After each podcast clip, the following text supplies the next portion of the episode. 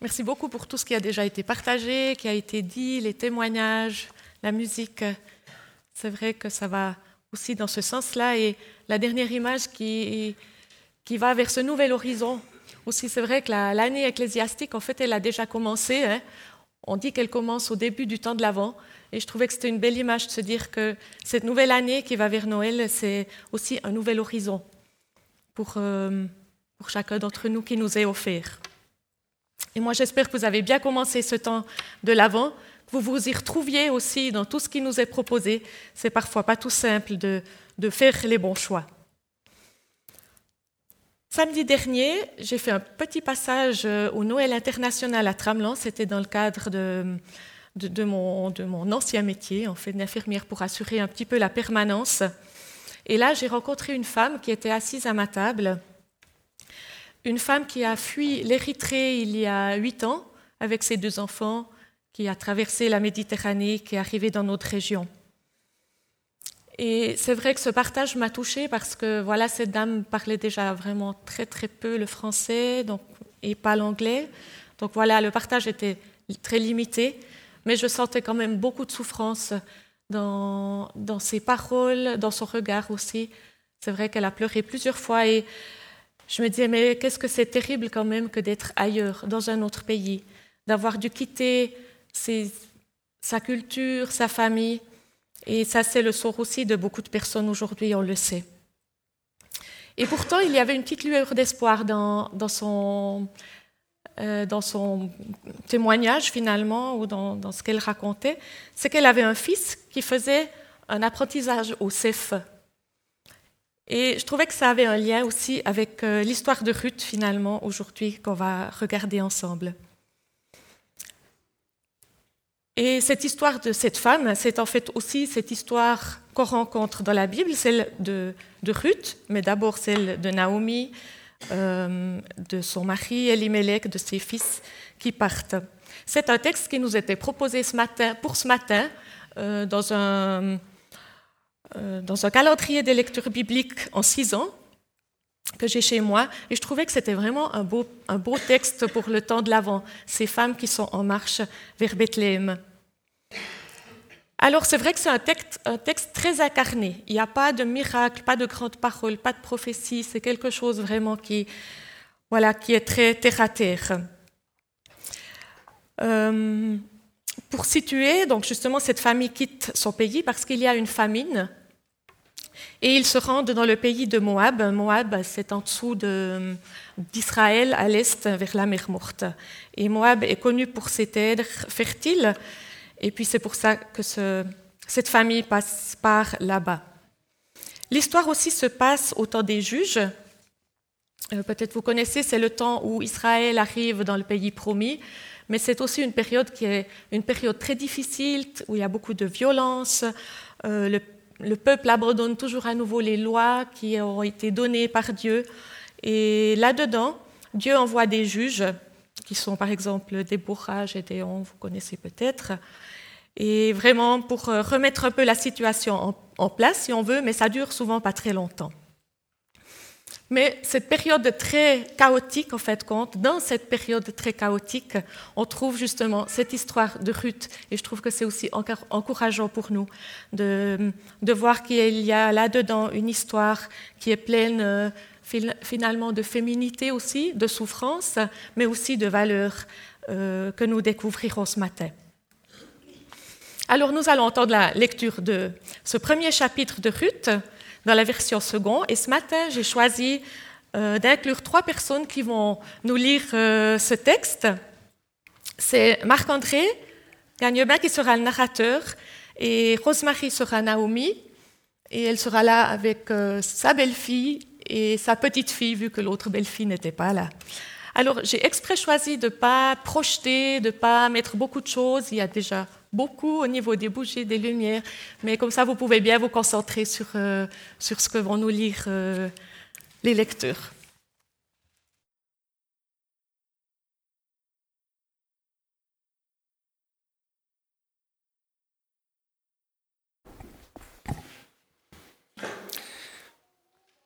À l'époque des juges, il y eut une famine dans le pays. un homme de Bethléem de Juda, partit avec sa femme et ses deux fils s'installer dans le pays de Moab. Le nom de cet homme était Elimelech, celui de sa femme Naomi, et ses deux fils s'appelaient Maclon et Kilion. Ils étaient Éphrasiens de Bethléem en Juda. Arrivés au pays de Moab, ils s'y établirent. Elimelech, le mari de Naomi, mourut. Elle resta avec ses deux fils. Ils prirent des femmes moabites. L'une s'appelait Orpa et l'autre Ruth. Et ils, y habitèrent environ dix ans là-bas. Maclon et Kilion moururent aussi tous les deux. Et Naomi resta privée de ses deux fils et de son mari. Alors elle se leva, elle et ses belles-filles, afin de quitter le pays de Moab. En effet, elle y avait appris que l'Éternel était intervenu en faveur de son peuple et lui avait donné du pain. Elle partit de l'endroit où elle habitait, accompagnée de ses deux belles-filles. Elle se mit en route pour retourner dans le pays de Juda. Naomi dit à ses deux belles-filles, Allez-y, retournez chacune dans la famille de votre mère. Que l'Éternel agisse avec bonté envers vous, comme vous l'avez fait envers ceux qui sont morts et envers moi. Que l'Éternel fasse trouver à chacune du repos dans la maison d'un mari. Puis elle les embrassa. Elles se mirent à pleurer tout haut et lui dirent Non, nous irons avec toi vers ton peuple. Naomi dit Retournez chez vous, mes filles. Pourquoi viendriez-vous avec moi? Je suis encore en état d'avoir des fils qui puissent devenir vos maris. Retournez chez vous, mes filles, allez-y. Je suis trop vieille pour me remarier. Et même si je disais j'ai de l'espérance, même si cette nuit j'étais avec un homme et que je mette au monde des fils, attendriez-vous pour cela qu'ils aient grandi? Refuseriez-vous pour cela de vous marier? Non, mes filles, car à cause de vous, je suis dans une grande amertume, parce que l'Éternel est intervenu contre moi. Elles se mirent à pleurer tout haut. Orpa embrassa sa belle-mère, mais Ruth lui resta attachée. Naomi dit à Ruth, Tu vois, ta belle-sœur est retournée vers son peuple et vers ses dieux. Retourne chez toi comme elle. Ruth répondit, Ne me pousse pas à te laisser, à repartir loin de toi. Où tu iras, j'irai, et où tu habiteras, j'habiterai. Ton peuple sera mon peuple, et ton Dieu sera mon Dieu. Où tu mourras, je mourrai, et j'y serai enterré. Que l'Éternel me traite avec la plus grande sévérité, si autre chose que la mort me sépare de toi. La voyant décidée à l'accompagner, Naomi cessa d'insister auprès d'elle. Elles firent ensemble le voyage jusqu'à leur arrivée à Bethléem. Lorsqu'elles entrèrent dans Bethléem, toute la ville fut dans l'agitation à cause d'elles. Les femmes disaient Est-ce bien Naomi? Elle leur dit Ne m'appelez pas Naomi, appelez-moi Mara, car le Tout-Puissant m'a rempli d'amertume. J'étais dans l'abondance à mon départ, et l'Éternel me ramène les mains vides.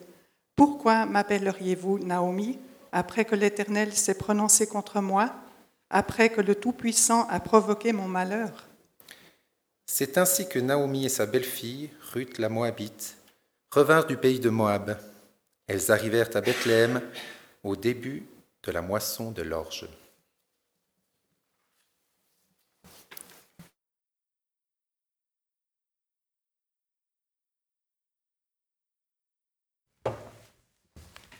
Merci beaucoup pour cette lecture. J'espère que vous avez pu un peu vous imprégner de, de cette ambiance, de cette souffrance aussi finalement qu'il y avait dans toute cette histoire. Juste en passant, c'est vrai qu'hier on a profité de la formation Bible en live ici avec quelques-uns. Et puis un des orateurs a dit que méditer, c'était entrer dans le texte. Et j'ai beaucoup aimé cette image de vraiment aller dans la profondeur du texte. Et puis comme ça, on peut vraiment vivre cela depuis l'intérieur. Moi, j'ai fait mes réflexions sur ce texte de ce matin, mais j'espère que vous aussi, vous puissiez aller à l'intérieur et trouver quelque chose qui, est bien pour vous. Alors ces trois femmes, Naomi, Ruth et Orpa, sont donc durement frappées par le malheur. Perdre son mari, perdre ses fils, ne pas avoir de, descendance, c'était aussi un tabou en ce temps-là. Et pour Naomi, être dans un pays étranger, c'est vraiment une accumulation d'épreuves vraiment incroyables. Mais les voilà quand même en chemin vers Bethléem, les trois, ensemble. On a l'impression qu'elles se serrent les coudes quand même. Le malheur les a rapprochées, le malheur les a soudées, et elles sont solidaires les unes avec les autres. Mais en chemin, tout à coup, Naomi, elle s'arrête. On ne sait pas très bien pourquoi finalement. Peut-être qu'elle a eu le temps de réfléchir. Il faut dire que le chemin est long. C'est 120 km à peu près hein, dans les montagnes pour retourner à Bethléem. Elle réfléchit. Peut-être que de retourner dans son pays, c'est pas tout simple. Et de dire peut-être qu'on n'a pas réussi, que euh, voilà, que nos fils ont marié des Moabites, par exemple, ce qui était interdit hein, par la loi euh, pour le peuple juif. Alors peut-être qu'elle pense à tout ça, on ne sait pas.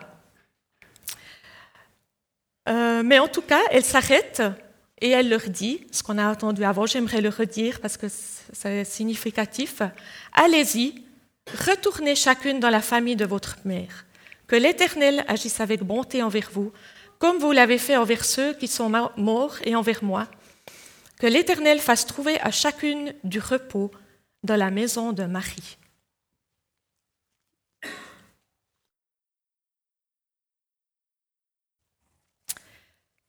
Les paroles de Naomi sont touchantes sur plusieurs points. Et je pense franchement pas qu'elle voulait les renvoyer euh, comme ça parce que pour, s'en débarrasser.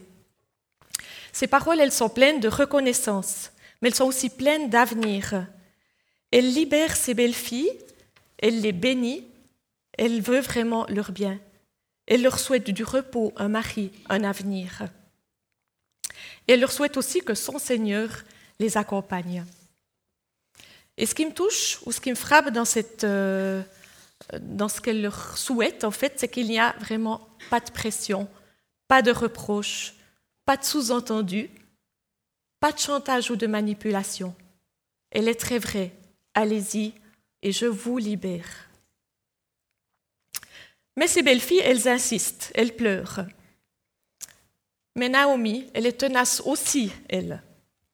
Elle essaye de convaincre et elle en rajoute pas mal, je trouve. Elle va jusqu'à accuser Dieu, en fait. Elle dit, il est intervenu contre moi.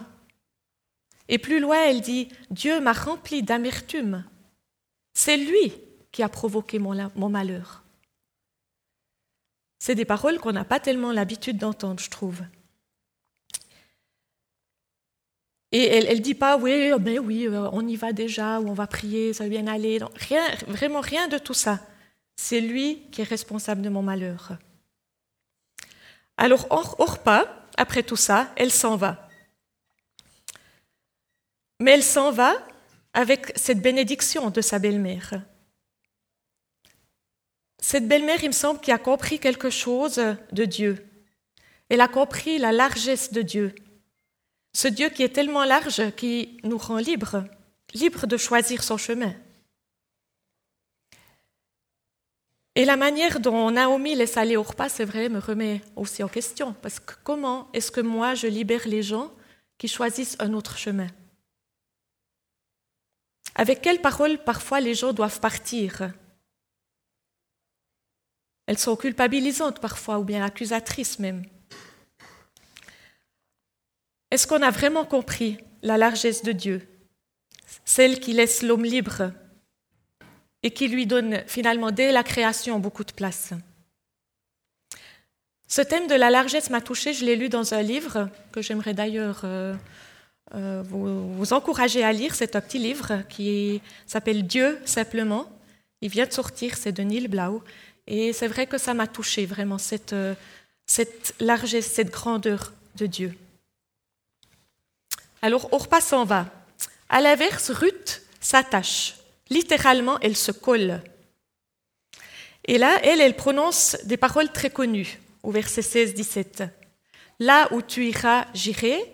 Là où tu habiteras, j'habiterai. Ton peuple sera mon peuple et ton Dieu sera mon Dieu. Où tu mourras, je mourrai. Que l'Éternel me traite sévèrement si autre chose que la mort me sépare de toi. Des paroles vraiment très engageantes. Pourquoi est-ce que Ruth suit sa belle-mère? Réfléchissons peut-être un instant. Je ne sais pas, vous, pourquoi vous auriez suivi Ruth, euh, vous auriez suivi Naomi dans cette situation? Quelles sont les raisons qui, l'encouragent à, à quitter sa famille, à s'attacher à une femme qui est finalement quand même pas mal déprimée, qui en veut à son Dieu, qui est certainement aussi un peu âgée qui retourne dans son pays, dans lequel Ruth, ce sera de toute façon une étrangère. Quelles sont les motivations qui ont poussé euh, Ruth à suivre Naomi?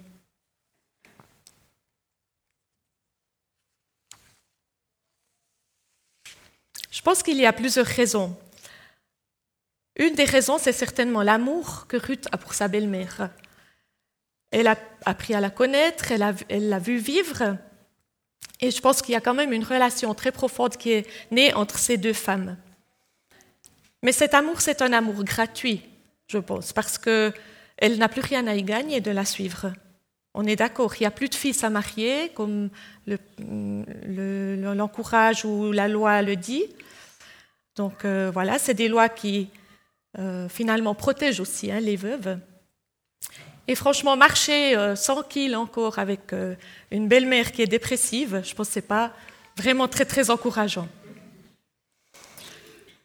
Mais il me semble qu'il y a autre chose là derrière. Et c'est vrai que j'ai un peu réfléchi. Et je me disais, est-ce que Ruth, elle n'aurait pas envie de connaître ce Dieu devant, devant lequel Naomi peut être vraiment authentique? Ce Dieu qui accueille finalement euh, son désespoir, sa colère, parce que, ou bien, on peut dire que c'est une colère peut-être, mais en tout cas, euh,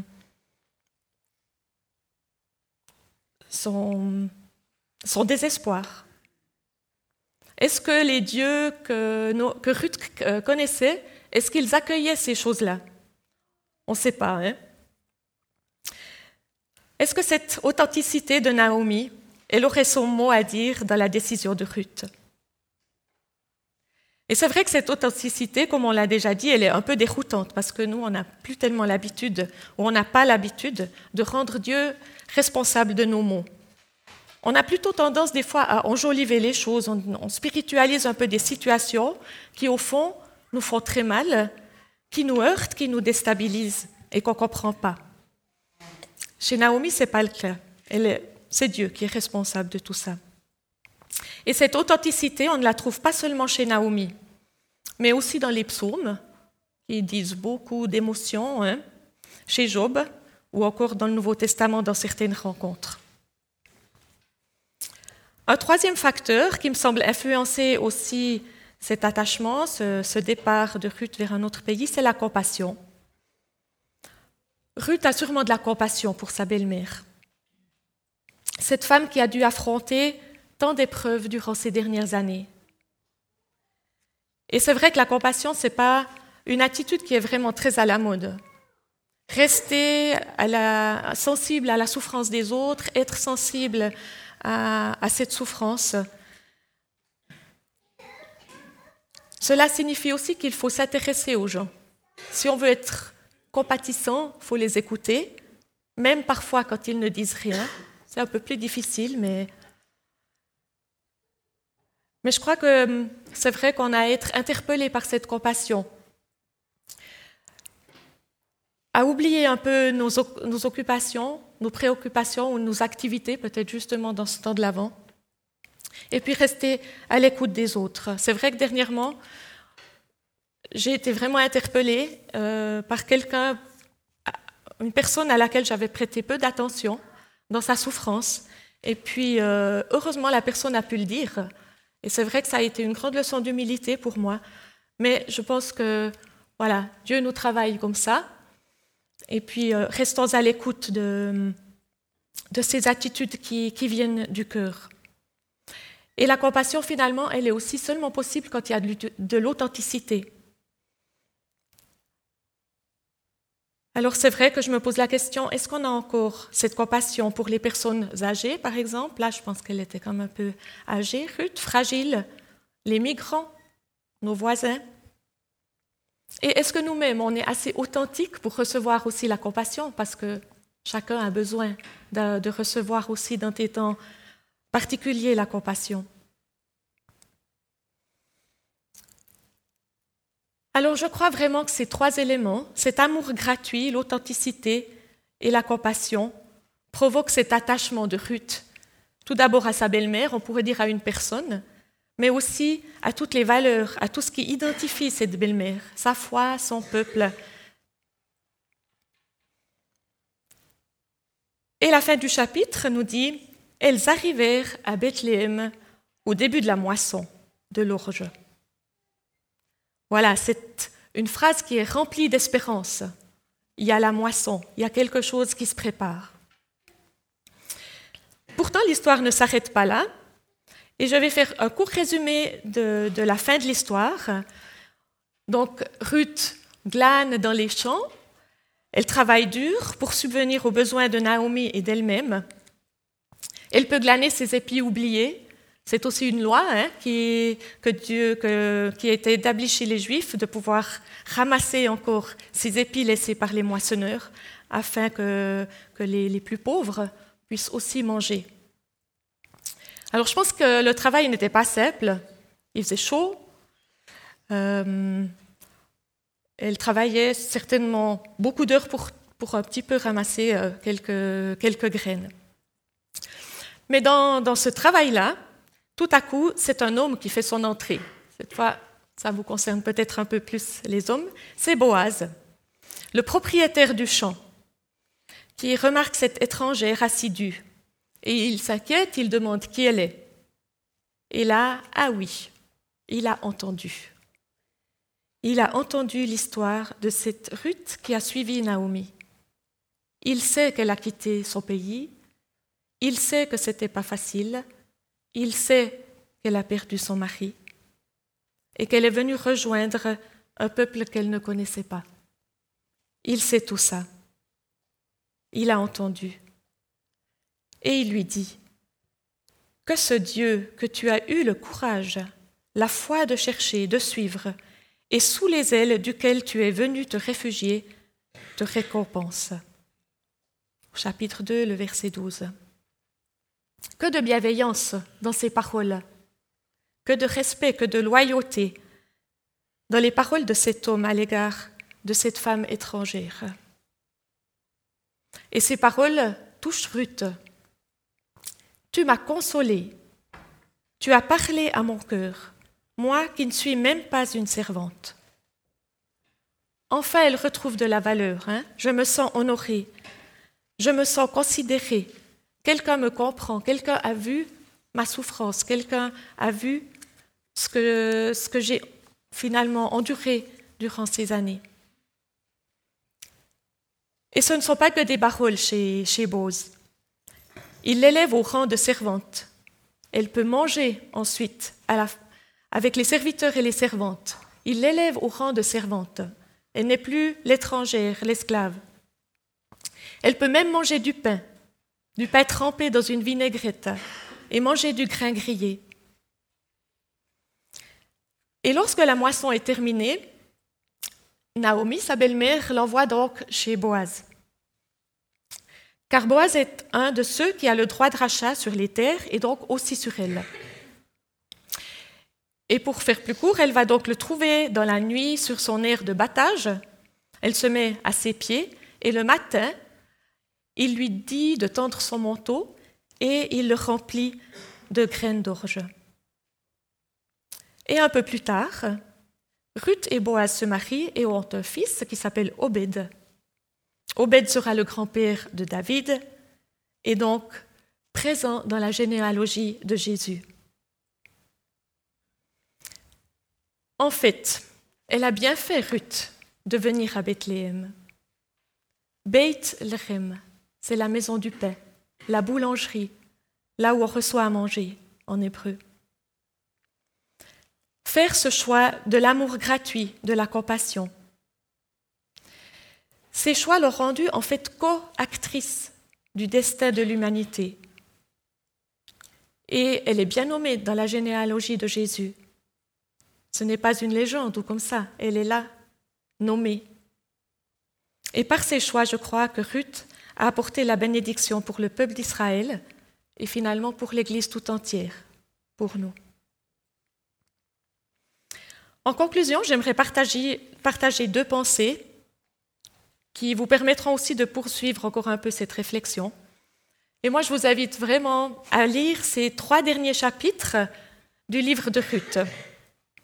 Et je vous encourage à lire ces chapitres dans une, perspective un peu différente, celle de Boaz, en fait. Parce que est-ce que Boaz incarne pas euh, un petit peu euh, une préfiguration du Christ? C'est lui qui voit, qui nous regarde, qui s'inquiète. Il nous accueille, il nous parle avec respect et bienveillance, et nous pouvons nous approcher de lui. Et il veut aussi nous donner dans nos manteaux de la semence, assez à manger, il est généreux. Il nous accueille même à ses pieds. Est-ce que ça ne vous rappelle pas d'autres histoires dans le Nouveau Testament, des femmes qui étaient aux pieds de Jésus? Et comme Boaz le fait pour Ruth, Jésus désire nous donner une nouvelle identité. Il ne veut pas qu'on reste à ramasser les épis derrière comme esclaves, non. Il veut nous donner une nouvelle liberté. Il veut nous nourrir en abondance même. Et nous sommes libres parce qu'il nous rachète. Il nous a rachetés à très grand prix. On l'a chanté ce matin, par son sang, par l'amour à la croix. C'est lui qui nous, a, qui nous sauve et c'est aussi lui qui nous a aimés le premier. Avec tout ce qu'il nous donne, on ne peut pas en rester là. Et si dans ce temps de l'Avent, nous faisions aussi consciemment le choix, tout à nouveau, de vivre les qualités de ce propriétaire dans nos rencontres et dans ce temps de l'Avent.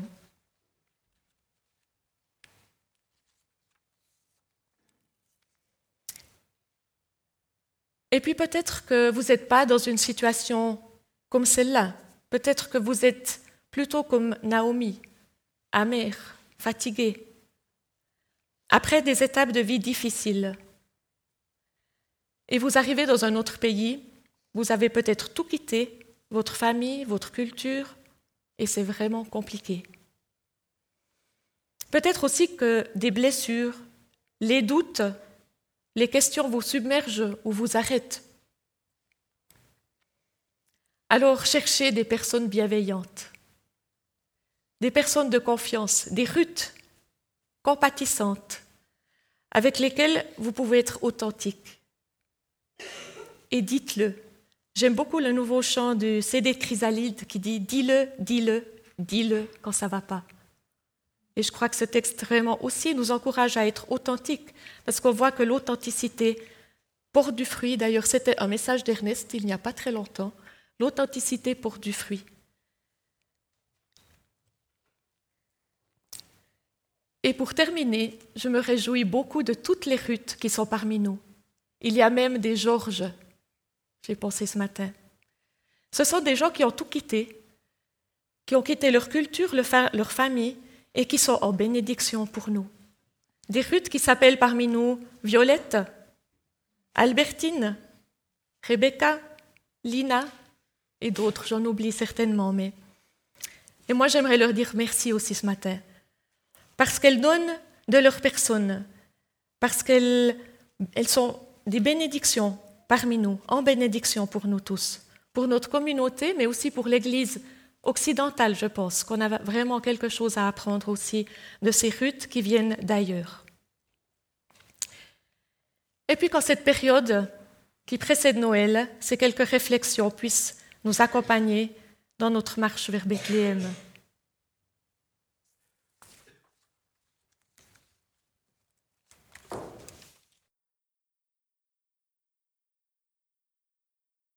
Un chant qui parle de ce désir aussi de suivre le Christ.